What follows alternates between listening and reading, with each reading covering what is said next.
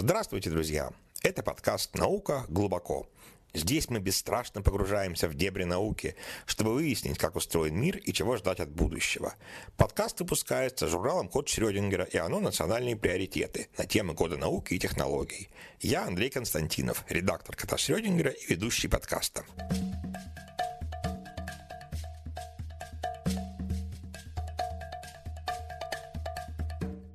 Александр Панов занимается вопросами, с которыми наука только начинает разбираться. Недаром он возглавляет секцию «Жизнь и разум во Вселенной» Совета по астрономии Российской Академии Наук. В этом выпуске мы будем говорить не о том, что уже известно ученым, а о гипотезах. Просим слушателей помнить, что говоря о том, ускоряется ли история или где вероятнее всего искать жизнь в Солнечной системе, мы лишь делаем предположения, а на деле все может оказаться совсем иначе.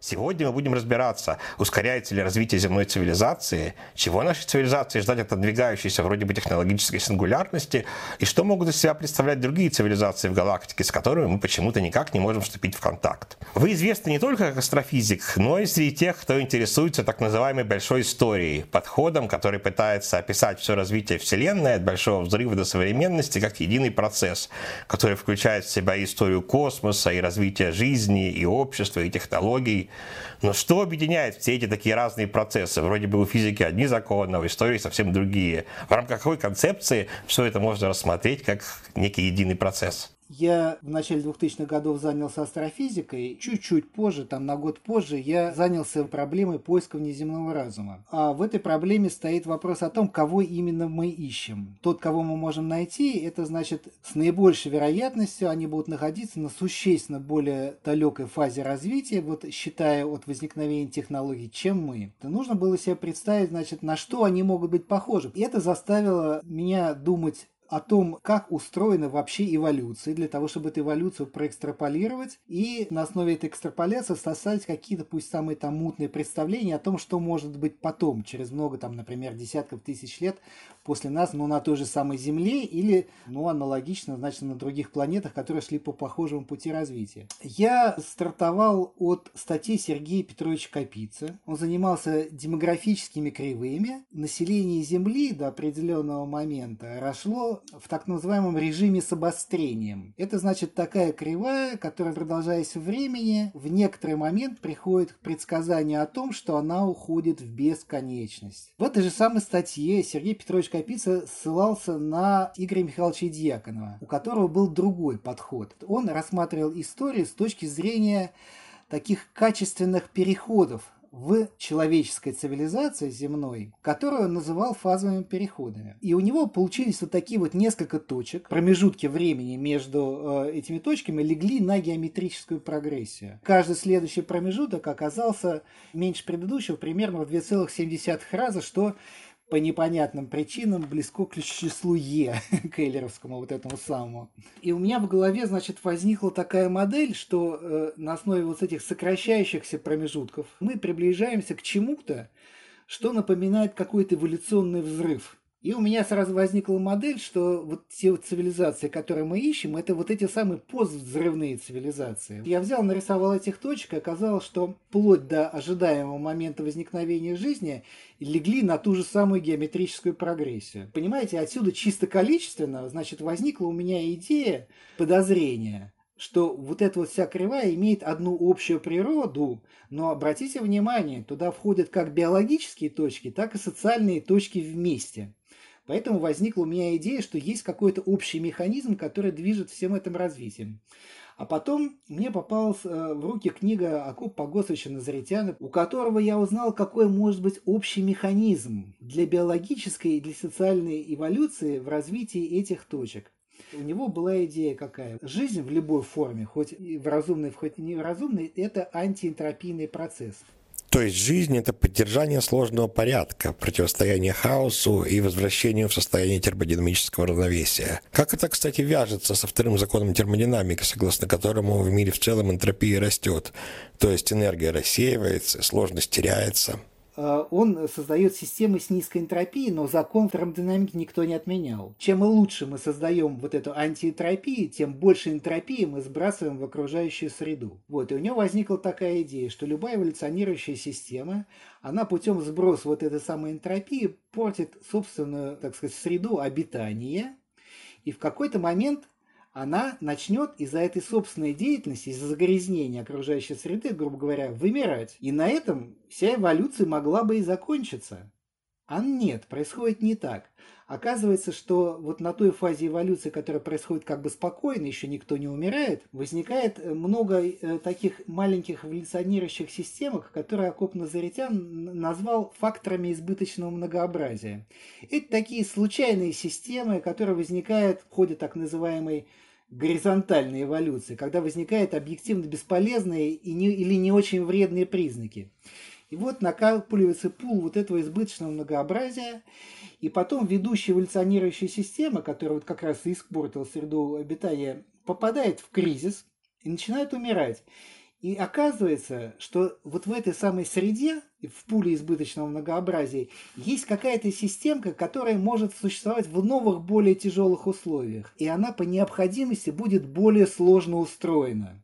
И это не просто фазовый переход, а это переход в более высокую фазу эволюции. Почему? Потому что новым условиям могут сопротивляться только более сложные системы. Почти все эти точки обнаруживают признаки вот этого самого эндоэкдогенного кризиса Назаритяна и его преодоления. Я приведу два таких самых простых классических примера. Самая первая такая существенная биологическая эволюция – это была так называемая неопротерозойская революция. Биосфера на Земле возникла в виде биосферы анаэробных бактерий, значит, бактерий, которым не нужен был кислород. Более того, они кислород выделяли в качестве своего собственного ядовитого продукта отхода жизнедеятельности. Вот эти анаэробные сообщества начали просто натурально деградировать. Но оказалось, что задолго до того, как произошел вот этот самый кислородный кризис, а было это где-то примерно полтора миллиарда лет назад, ну, может быть, два миллиарда лет назад, это очень такой был промежуток во времени, а не точка, возникли другие совершенно создания, которые назывались эвкариотами. Так вот этим эвкариотам э, кислород, наоборот, необходим для жизни. Как раз эвкариоты вышли на, так сказать, передний план, стали новыми и лидерами эволюции. Вот, и пошла уже эволюция значит, э, на новом уровне, из которых возникли потом многоклеточные организмы, и мы, в конце концов, с вами. Пример совершенно из другой области истории, связанной с людьми, человеческой истории. Это так называемая неолитическая революция. Был э, верхний палеолит, значит, в котором э, первобытные люди, это уже были кроманьонцы, то есть homo sapiens, мы, вот, они создали чрезвычайно развитые так называемые охотничьи технологии. А ума, так сказать, у них было еще не очень много, и они и при, применяли эти технологии без всякого удержу.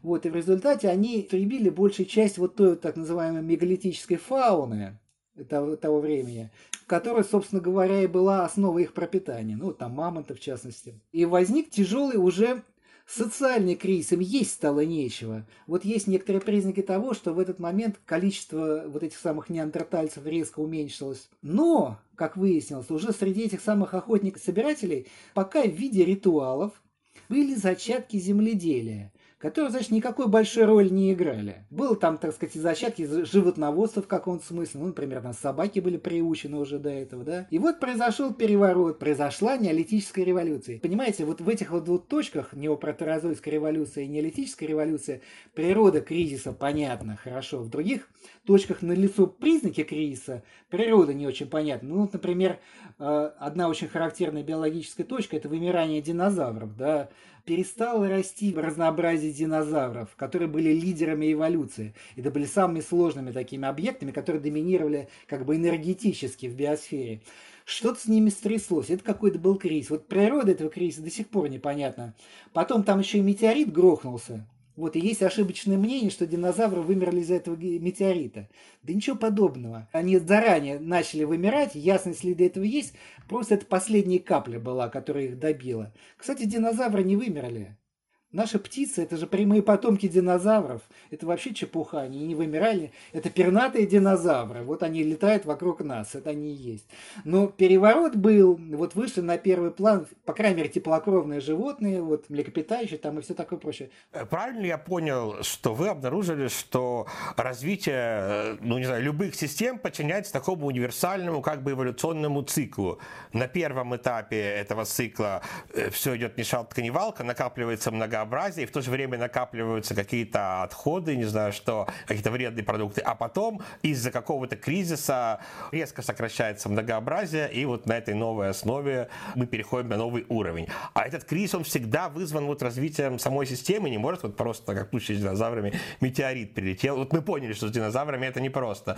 Закон геометрической прогрессии является прямым указанием на то, что здесь есть некие внутренние имманентные факторы. Вот вы знаете, я хочу сделать очень важное замечание вот ко всей вот этой идеологии. Это, с моей точки зрения, не наука. Не наука, а что же? Это эвристическая гипотеза. Вот если внимательно посмотреть, она не проходит критерий фальсифицируемости по Попперу. Но это хороший способ мыслить о будущем. Э, моя позиция такая. Не хотите это принимать? Не надо. Я предпочитаю мыслить этим способом, а другие пусть каждый решает для себя сам. А вот эта вот универсальная эволюция, она к чему ведет нас, в какую сторону? Есть какой-то результирующий ее тренд? Усложнение всех систем, усиление разума? Вы, вы значит, использовали неправильный термин. Это не универсальная эволюция. Вот то, о чем я рассказал, это называется макроэволюция. Вот макроэволюция – единый процесс от биологии до социальной системы, который на нашей планете был локализован.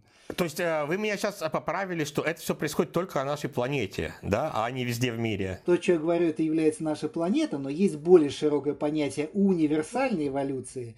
Это когда вот этот кусок планетарной эволюции вкладывается в эволюцию Вселенной, начиная от Большого Взрыва. Там тоже есть некоторые основания рассматривать это как общий единый процесс. Первые фазы эволюции после Большого Взрыва это были шаги усложнения материи. Это были сначала образование атомных ядер, потом атомов, потом из атомов вещества, из вещества звезды и так далее. Вот это все были процессы, которые на самом деле шли тоже с диспропорционированием энтропии. Они все были устроены таким образом, что более сложные структуры э, возникали за счет как бы испускания энтропии в окружающую среду.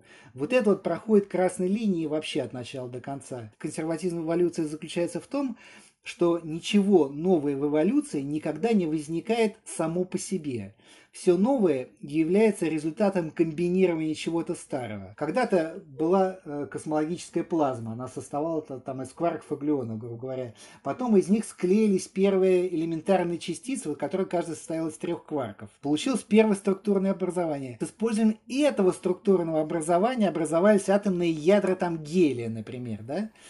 Это кто-то говорил про водород. Водород – это легкий газ без цвета и запаха. Если предоставить им достаточно много времени, то появимся мы и будем задавать вот эти вот вопросы.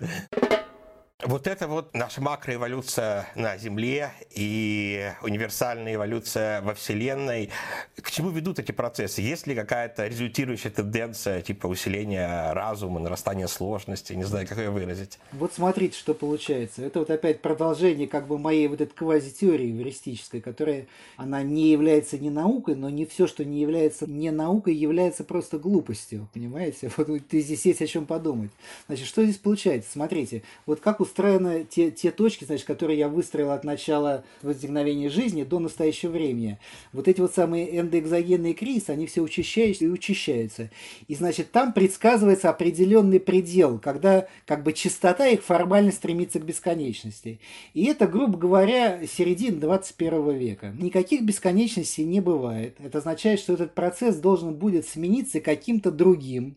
Это первое предсказание, что в таком режиме эволюции в ускоряющем качающимся, дальше э, продолжаться не будет, потому что не может. Первый э, рукав эволюции – это от большого взрыва до возникновения живой материи, там эволюция шла с замедлением. Второй этап – это от жизни до вот нашей точки сингулярности эволюция шла с ускорением. Сейчас как бы начинается третий рукав, и уже есть такое впечатление, что он снова идет с замедлением. В чем физический смысл вот этой самой точки, где произойдет перелом?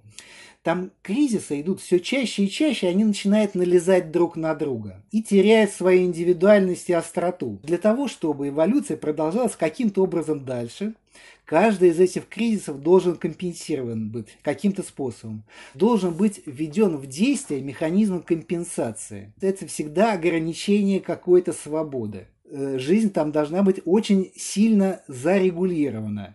Здесь возникновение жизни начало определенный этап эволюции, который вот этой вот зоной сингулярности заканчивается. Он там имел много разных фазовых переходов, но это просто полный конец и начало чего-то другого, если это продолжение вообще возможно. Подождите, получается, вот прямо сейчас мы вступаем в эту практически уже, да, вот, вот мы на пороге находимся этой зоны сингулярности, и при нашей жизни, возможно, произойдут события, которые столь же важны, как возникновение жизни на Земле. Вы это хотите сказать? Я думаю, что мы уже находимся внутри нее, и они уже происходят. И вот вы обратите внимание, как действительно возникают кризисы, которые накладываются один на другой. Только там недавно кончился ипотечный кризис 2008 года, как здесь возник кризис, связанный с ковидом.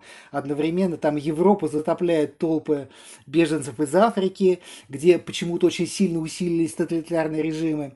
И вот если разобраться, здесь нет никаких случайностей. Вот эта вот ситуация, когда мы имеем много разных неприятностей одновременно, это именно то, что ожидается в зоне, вот в этой в переходной зоне сингулярности. Нет ли тут искажения, вызванного нашим восприятием? Ведь всегда люди готовились готовились как-то к концу света, им казалось, что кризисы накладываются один на другой. Это прямо вот слова, которые можно было легко услышать и в Средневековье, да, и от египетских жрецов 5000 лет назад. Но ведь другие говорят, мне тоже часто кажется, что все сейчас наоборот.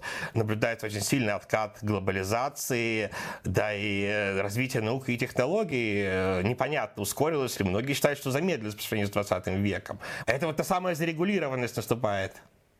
Значит, то, что за, замедлился этот процесс, это признак того, что мы уже стали входить в следующий ион эволюции, который более медленный. Возьмите последнюю тысячу лет. От раннего средневековья вы посмотрите, какие качественные изменения произошли.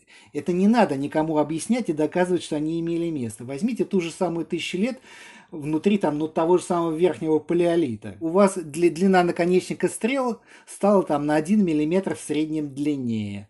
Вот, это все изменения, которые там произошли. Ну, за исключением того, что постепенно там медленно-медленно выбивалась вот эта самая мегалитическая фауна. То есть там заведомо качественных изменений на том же самом промежутке времени не было. Это не операция памяти. Это просто вы такой пример привели. А я скажу, от 500 э, года до нашей эры, до 500 года нашей эры изменилось гораздо больше, чем изменилось в следующее тысячелетие. От 500 года нашей эры до 1500. Это субъективная точка зрения. Хотите, так думайте, думайте. И альтернативная концепция технологической сингулярности, которую, ну, вот, кажется, Рэй Курцвелл развивает, там говорится о том, что в какой-то момент, ну, в момент появления мощного искусственного интеллекта, все наоборот начнет развиваться сверхстремительно, так что мы просто перестанем что-либо понимать. Как вы относитесь к таким идеям? Я очень плохо отношусь к тому, что меня очень часто считают сторонником технологической сингулярности, просто путая два термина. Технологическая сингулярность, о которой Рэй Курцев говорит, это значит такая ситуация, когда якобы изобретается э, искусственный интеллект, который мощнее человеческого интеллекта по всем параметрам. Следовательно, этот искусственный интеллект может делать новые изобретения в области искусственного интеллекта же, и он будет это делать гораздо быстрее нас, и мы мгновенно перестаем понимать, чем он занят, вот это он называл технологической сингулярностью. Здесь, во-первых, нужно понимать, что слово сингулярность – это только метафора. Здесь никаких настоящих бесконечностей нет. Происходит действительно по его понятиям, какой-то очень быстрый процесс, после которого мы не перестаем понимать, что происходит, и, значит, искусственный интеллект уходит нас там в какую-то свою собственную эволюцию. Современное развитие искусственного интеллекта, оно совершенно не идет в направлении когда оно могло бы превысить человеческий интеллект по, по всем параметрам. Вот это вот развитие в направлении big data, значит, можно в этом хорошо разбираться, но это не то направление, в котором нужно идти, чтобы превысить человеческий интеллект. Вот человек умеет придумывать новые идеи. Вот как писали Стругацкие, новые идеи не лежат на концах логических цепочек, То, что умеет делать компьютер, они умеют ходить только по логическим цепочкам до сих пор. Поэтому дорожки к новым идеям ни у какого современного искусственного интеллекта нет, и нет никакого развития в этом направлении. Более того, и непонятно, что надо делать. Прогноз Рэя Курцвейла, он, с моей точки зрения, абсолютно не то, что в воздухе висит, он просто совершенно произволен. Вот он его как, как построил? Он посмотрел, как растет мощность hardware компьютера, то есть железок. Объем памяти, там, быстродействие. И из этого он сделал вывод, что вот когда эта скорость станет совсем большой, то э, как бы вот этот сильный искусственный интеллект, так называемый, автоматически возникнет. Он не возникнет автоматически, нужно понимать, как его делать, а это понимание равно просто нулю, и движения в этом направлении нет. Поэтому у меня нет никакого опасения технологической сингулярности в этом смысле. По-моему, это просто чепуха это не значит, что у меня нет опасений в отношении, в отношении искусственного интеллекта, понятого другим способом. Такие опасения есть, конечно. Там полно всяких опасных вещей. У меня вот раньше был образ сингулярности. Можно даже не упоминать понятие искусственного интеллекта. Вот, собственно говоря, это ваша знаменитая кривая Снук Сапанова. Не, не каждый физик да, при жизни достаивается того, что его именем называется кривая. И если мы просто ее экстраполируем туда вверх, да, то она как будто бы уходит в бесконечность, то есть скорость. Сначала все развивалась, эволюция шла ни шатка, ни валка, а потом все быстрее, быстрее, быстрее, и дальше она станет совсем быстро. А вот теперь из разговора с вами я стал представлять себе совсем другую кривую, что она как бы происходит перелом вправо, она превращается в такую логистическую кривую, кажется, это называется, когда она перестает расти вверх, а наоборот начинает практически становиться параллельной, горизонтальной оси координат. То есть, что же, технологическое развитие навсегда останавливается? Все, приехали, эволюция закончена? Или, или как это представлять? Мы не можем сказать, как это представить. Мы можем сказать твердо только одно. Она не может продолжаться в прежнем режиме. Наше развитие не может быть ортоэволюционным. Понимание будущего как увеличенное настоящее. Мы живем в зоне глобальных таких неустойчивостей, и предсказать наше будущее ну, совершенно не представляется возможным, хотя потому, что оно будет зависеть от большого количества случайностей. Возвращаясь как бы к моим астрофизическим исходным интересам, связанным с неземным разумом, я могу сказать, что мы ищем что-то совсем другое, на нас не похожее. Это вот постсингулярное что-то. Можно это будет назвать цивилизацией, может быть, это нельзя будет назвать цивилизацией. Может быть, там не будет живых существ, а может быть, это будут какие-то гибриды там, живых и гибернетических устройств, бог его знает. У нас есть отрицательный прогноз. Как было раньше, так больше не будет инопланетная жизнь, э, если она существует, то она долго очень развивается, да, в какой-то вот неразумной форме, потом очень-очень-очень быстро проходит вот в нашу цивилизацию и превращается во что-то совершенно нам непонятное, что мы и должны искать. Но почему мы тогда, вот насколько я слышал о программе СЭТИ, да, вы руководитель научно-культурного центра СЭТИ при э, Совете при астрономии, по астрономии РАН, э, насколько я знаю, программа СЭТИ направлена на поиск радиосигналов. Ну, то есть вот это, это, это звучит странно, да, радиосигналы, это что-то же совсем такое вот соответствующее именно нашей стадии цивилизации. Расскажите вот про программу СЭТИ, как, каков ее сегодняшний день, каковы ее достижения, а то мы знаем так только, что вот искали, искали, вроде бы ничего не нашли. Стоит ли продолжать и вот как тут развиваться развиваются дела? Дело в том, что электромагнитный канал – это просто заведомо очень простой и удобный канал для передачи информации. И никакая даже сверхразвитая цивилизация там от этого канала не будет отказываться, но только в том случае, если она не изобретет сверхсветовой способ передачи информации как говорится, не фунт изюма, это очень нехорошая штука, потому что передавать сигнал быстрее скорости света – это то же самое, что передавать его в прошлое, и это ведет к нарушению принципа к причинности, это очень-очень неприятно. Что происходит с программой или проблемой с этим? Те программы, которые сейчас работают, они устроены, с моей точки зрения, очень убого.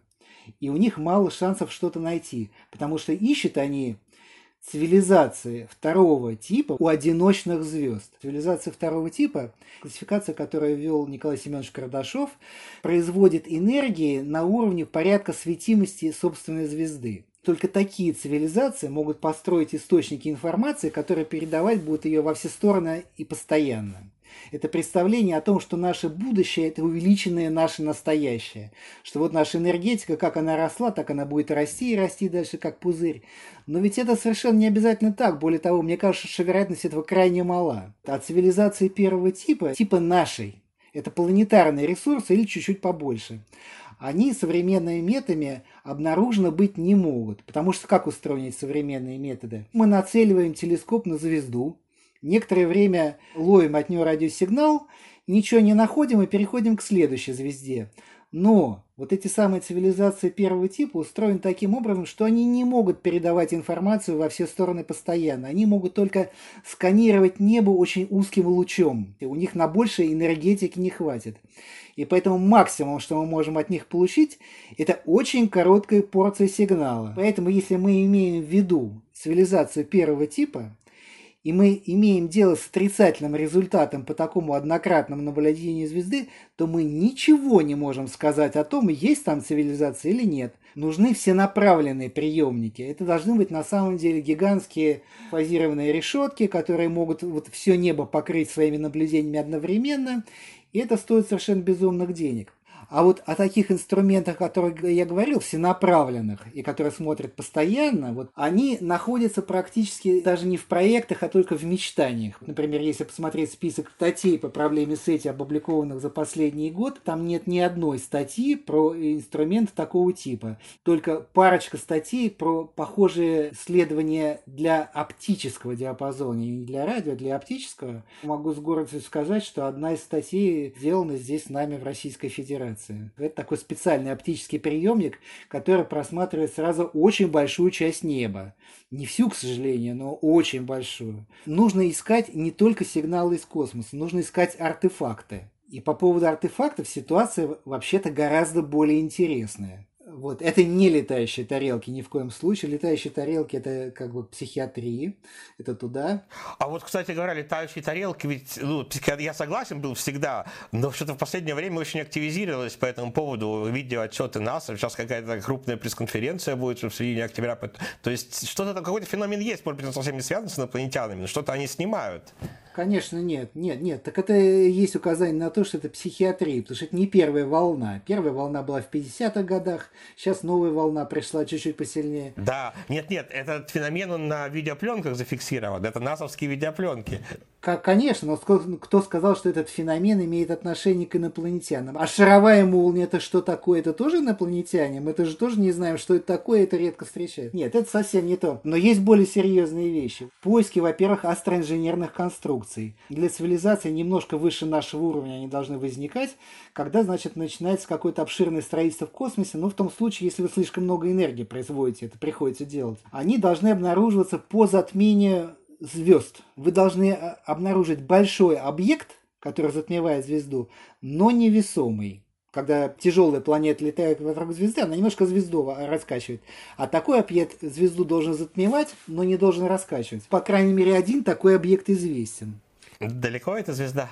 Ну, достаточно далеко, это как минимум там сотни световых лет, точно не помню. По раскачиванию звезды должна, можно было бы оценить плотность этого объекта, но она получается нулевой. Меньше одной десятой плотности Юпитера, понимаете? А это очень компактный объект. Вот только верхняя граница. И непонятно, что это такое. То ли это какая-то очень необычная планета, то ли это действительно похоже на астроинженерную конструкцию. Это первое. А второе, это вот совершенно сногсшибательный объект Оумуамуа который пролетел через Солнечную систему недавно.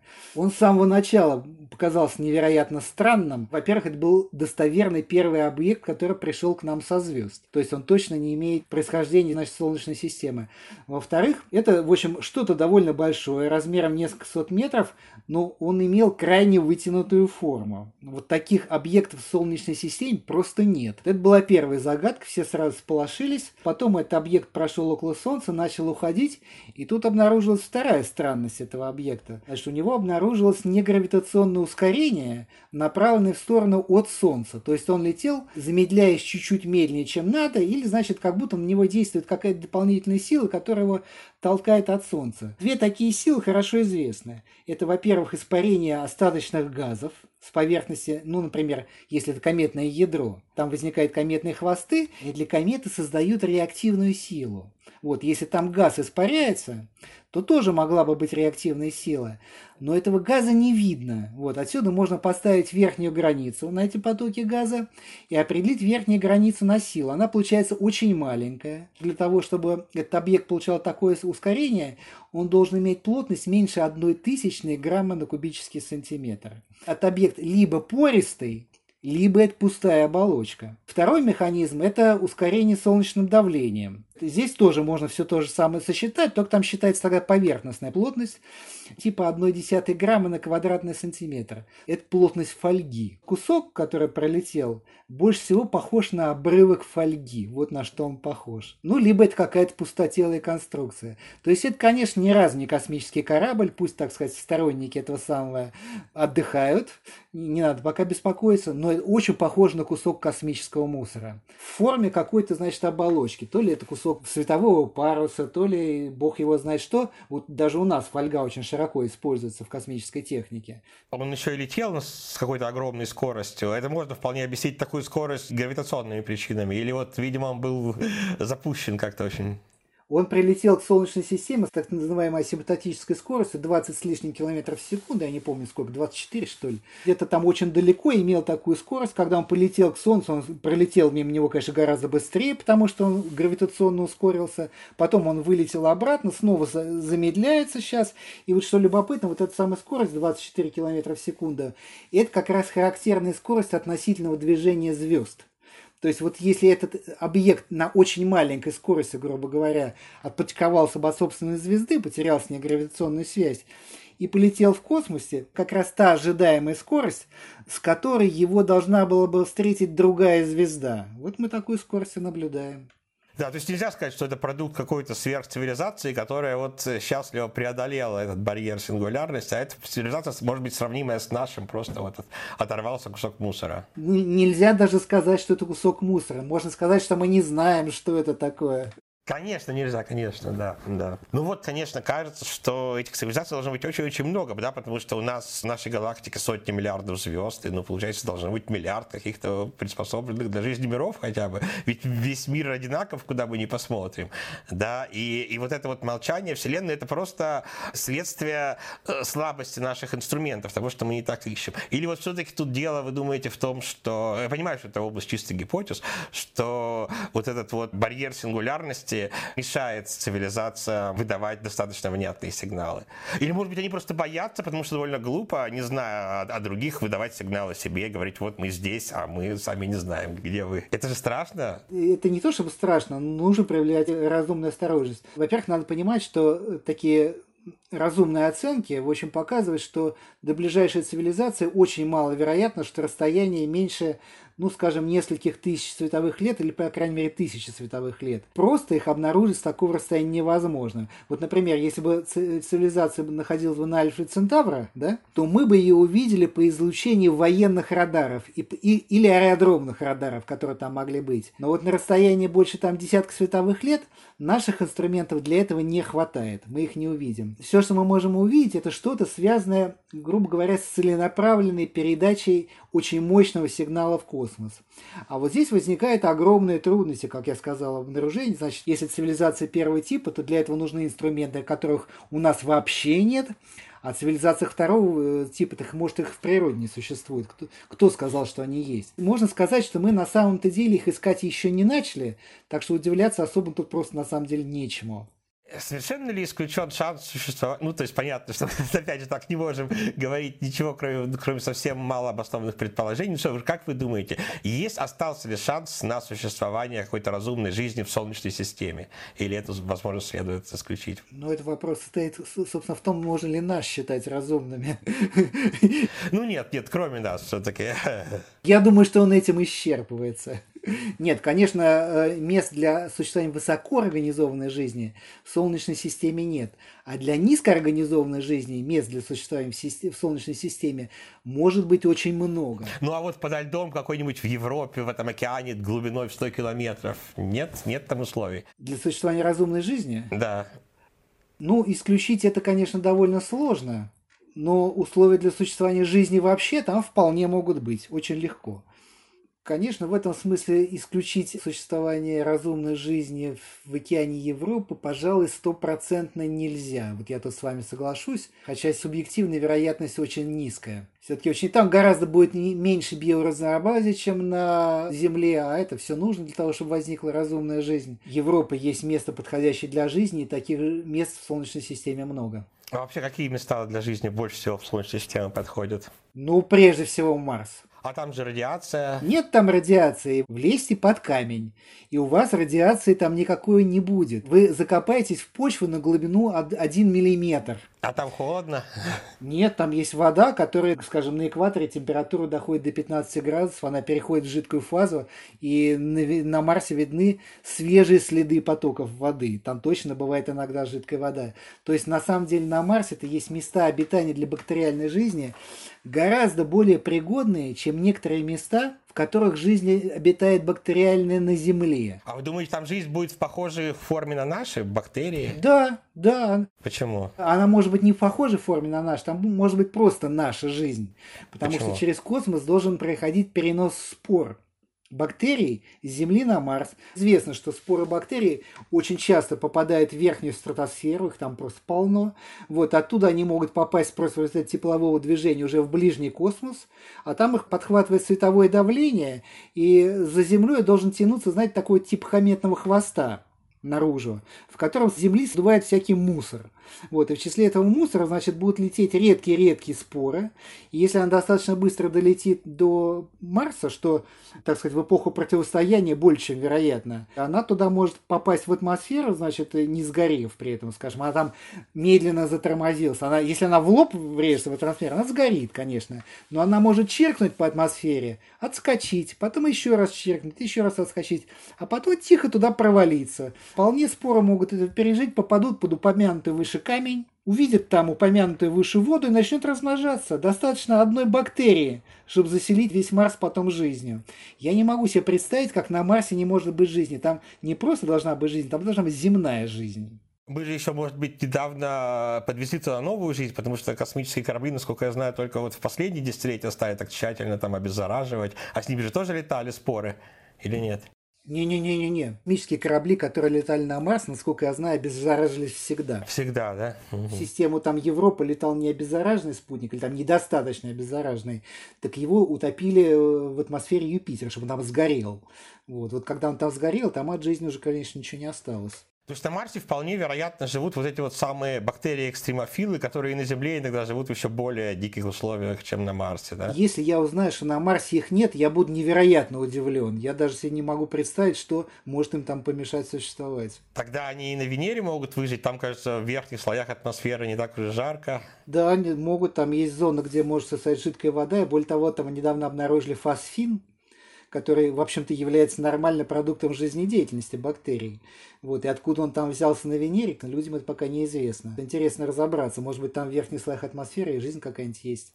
А на Марсе же, кажется, вот обнаруживали метан, которого то больше, то меньше. То есть там как будто даже жизнь, если вот этот источник метана, он разный в разные времена года. Что такое я слышал. Да, это похоже на периодически как бы функционирующую жизнь, которая сам метан то, то испускает, то она впадает в анабиоз. Насколько я знаю, вопрос до сих пор открыт. Это все существовало как-то по-моему, вблизи границ ошибок измерений, и поэтому вопрос до конца не очень понятен. Вот было там что-то на самом деле или не было. Вполне могло быть, да. Метанообразующие бактерии как раз это экстремофилы. Вы работаете в секции РАН, которая называется «Жизнь разум во Вселенной». Звучит очень интригующе. Чем она сейчас занимается? Какие там есть основные проекты или вот исследования? К сожалению, таких вот направлений исследований в Российской Федерации очень немного. Вот есть группа, которая занимается действительно экзобиологией или астробиологией. Последние их статьи были связаны с тем, на самом деле, как жизнь вообще могла появиться на Земле, с учетом того, что, кажется, условия жизни на Земле на тот момент, когда она была, были вообще непригодны. Вот видите, вот такая специфическая тема. У нас не очень ведется много всяких других проектов, связанных с астробиологией, но здесь я не могу просто не упомянуть, конечно, академика Розанова, который вот и занимается исследованием значит, окаменевшей микрофауны в метеоритах. Вот. А что касается значит, уже не экзобиологии, а поиска внеземного разума, хотя мы сейчас и не участвуем в международных проектах, но у нас вполне себе есть свои исследовательские программы, который мы ведем. Это немножко радио на телескопе Ротань 600. У нас даже вот в каком-то позапрошлом году статья вышла, мы там 30 кандидатов просматривали, но не так, как это делают за рубежом. На одну звезду посмотрели и смотрят дальше. Мы там примерно 30 объектов держали под прицелом в течение двух лет. Понимаете, здесь уже возникает осмысленная какая-то постановка задачи. Кроме того, у нас есть работы в оптике. Работы в оптике ведутся во-первых, в специальной астрофизической обсерватории, это значит на Кавказе. Мы идем по направлению развития широкоугольных наблюдений. Там есть специализированный широкоугольный телескоп, на самом деле это 8 отдельных, по-моему, или даже 9 отдельных инструментов, вот, которые в сумме могут покрывать сразу довольно там большой кусок неба. Кроме того, сейчас работа ведется совершенно в другом месте, около Байкала. Там есть большие оптические решетки, которые предназначены для изучения физики космических лучей. Они регистрируют так называемые широкие атмосферные линии по черенковскому свету. Но так вот оказалось, что эти системы очень хорошо приспособлены для того, чтобы искать короткие вспышки на небе длительностью в наносекунды. И у нас есть еще один проект. Этот телескоп очень широкоугольный тоже. Он покрывает один стеродиан на небе. Это конус с углом там примерно 60 градусов сразу. Есть, значит, результат за один полный год наблюдения этого инструмента. Вот мы сейчас докладываем на конференциях. Уже первые статьи вышли по этой работе. Надо сказать, что в этом направлении мы сейчас будете смеяться, оказались впереди всей планеты. Потому что других э, исследований широкоугольных сейчас просто нет. Опять же, в оптике готовится еще один проект, который называется Panoramic SETI – это будет такая мозаика из инфракрасных телескопов, которые будут смотреть сразу во много разных сторон. Проект находится как бы на этапе разработки. Я не знаю, когда он заработает, а у нас уже результат первый есть. И вот эта вот большая оптическая решетка около Байкала, она, сами понимаете, тоже на Земле. Это на самом деле образование размером примерно в квадратный километр.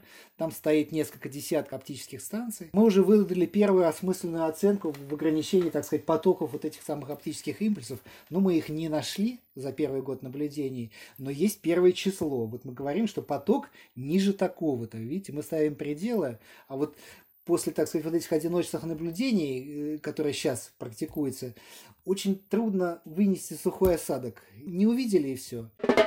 Теперь у нас такая более развлекательная часть. Короткие вопросы, то, что называется блицы, и то, что сейчас э, и очень любят использовать э, в подкастах. Приготовьтесь к ответам на целых семь э, вопросов, зато маленьких, и ответы могут быть короткие. Как вы считаете, какое научное открытие, сделанное уже в нашем 21 веке, можно было бы назвать самым важным? Ну, это, конечно, открытие гравитационных волн и открытие горизон... наблюдения горизонта черной дыры. Э, в литературе очень часто неверно называют наблюдение черной дыры наблюдением тени черной дыры. Это не наблюдение тени черной дыры, это наблюдение прямо горизонта событий. Почти все популярные издания делают эту ошибку. Это внутренность светлого ободочка это есть просто горизонт событий. Это внутренний край, на самом деле, аккреционного диска, который находится равнехонько на горизонте черной дыры. За оба эти открытия, которые вы назвали, были даны Нобелевские премии. А из тех, кто еще не получил Нобелевку, вы бы кому ее дали? Я без всяких сомнений дал бы Алану Гуту, Алексею Старобинскому и Андрею Линде за инфляционную космологию. У меня просто никаких сомнений нет. Э, дело в том, что это не просто хорошая теория, но это теория, которая уже очень давно дает проверяемые количественные предсказания. И они сейчас, и именно эти предсказания превратили космологию в точную количественную науку. Какая научная загадка, вопрос или проблема волнует вас сейчас больше всего? Ну, меня больше всего интересует квантовая гравитация, так называемая. Это дело в том, что существует две очень успешные квантовые теории. Одна – это общая теория относительности, релятивистская квантовая теория. Другая – это квантовая теория поля тоже все предсказания э, подтверждаются, но эти две вещи абсолютно несовместимы между собой, они перпендикулярны, но природа едина. Вот вопрос в том, как природе удается их скрестить внутри себя. Это вопрос эквивалентия создания общей теории всего. Вот квантовая гравитация, она на самом деле, это практически синоним. Без теории всего она, скорее всего, не решается. Какая научная новость за последнее время вызвала у вас больше всего эмоций? И каких именно? Ну, конечно, это вот эти самые нобелевские работы, связанные с гравитационными волнами. У меня было очень много эмоций по этому поводу. Это удалось, наконец, замкнуть теорию Эйнштейна. Она подтвердилась во всех своих предсказаниях, наконец. Мы собираем прогнозы, чтобы через 10 лет, в 2032 году, проверить, Назовите какую-то вещь, технологию или важную черту мира вокруг нас, которая появится в этом десятилетии, в 20-е годы, и сильно изменит нашу жизнь. Подобно тому, как в десятые жизнь изменили смартфоны.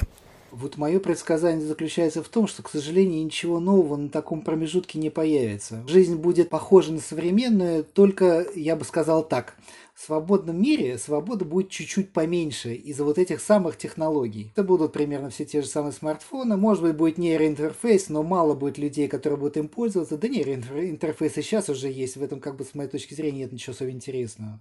Я не ожидаю появления очень сильной э, новой технологии на вот таком вот промежутке. Вот на более, э, так сказать, длительном промежутке Например, могут появиться звездолеты, нанозвездолеты, но это не 10-20 лет, это больше. В принципе, это проект осуществимый, хотя очень дорогой, но если он осуществится, он даст огромное количество бонусов. Вместе с этим проектом должны будут развиться большое количество новых технологий, потому что этот проект требует новых технологий. Вы слушали подкаст «Наука глубоко». Подкаст, который журнал Код Шрёдингера и оно «Национальные приоритеты» выпускают на темы года науки и технологий. Если вам понравился выпуск, то обязательно ставьте нам оценки и лайки в том приложении, где вы нас сейчас слушаете. Делитесь этим эпизодом с друзьями.